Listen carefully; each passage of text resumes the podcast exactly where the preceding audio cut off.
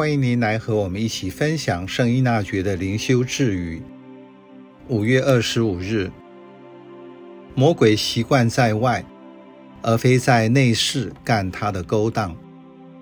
天主与其相反，天主常在人心中工作，从中感化推动人，而非在外做表面功夫。神操的分辨神类规则中，圣依纳爵用不同的名词说明人内在有不同的推动力。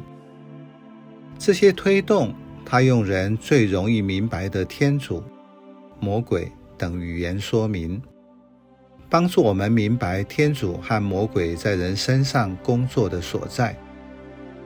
魔鬼习惯在外头，而非在屋内干他的勾当。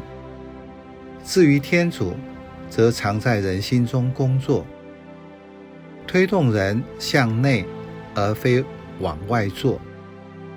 天主和魔鬼工作的地方不同，引导人的动向自然的也不同。这种动向，如同分析心理学大师荣格所讲的：“你的前景要清楚，唯一的道路是往前看。”一个人如果要看得清楚他面前的道路，唯有向内看，因为往外看的人是做梦，往内看的人才能觉醒。往内看，就是人有自觉、意识，在自己内认识自己。有信仰者在自己内认识，体验到天主的推动。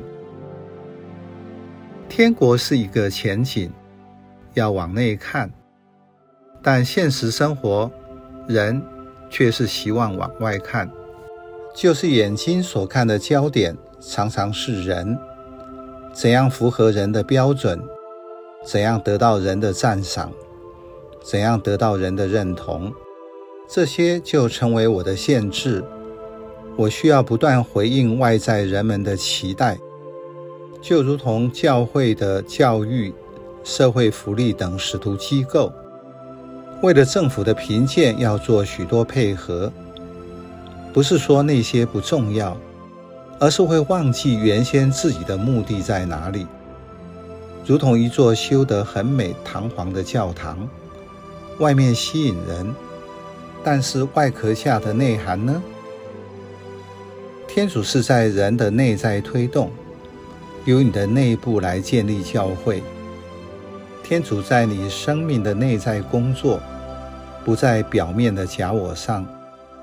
所以，先区别内在的价值和外在的价值。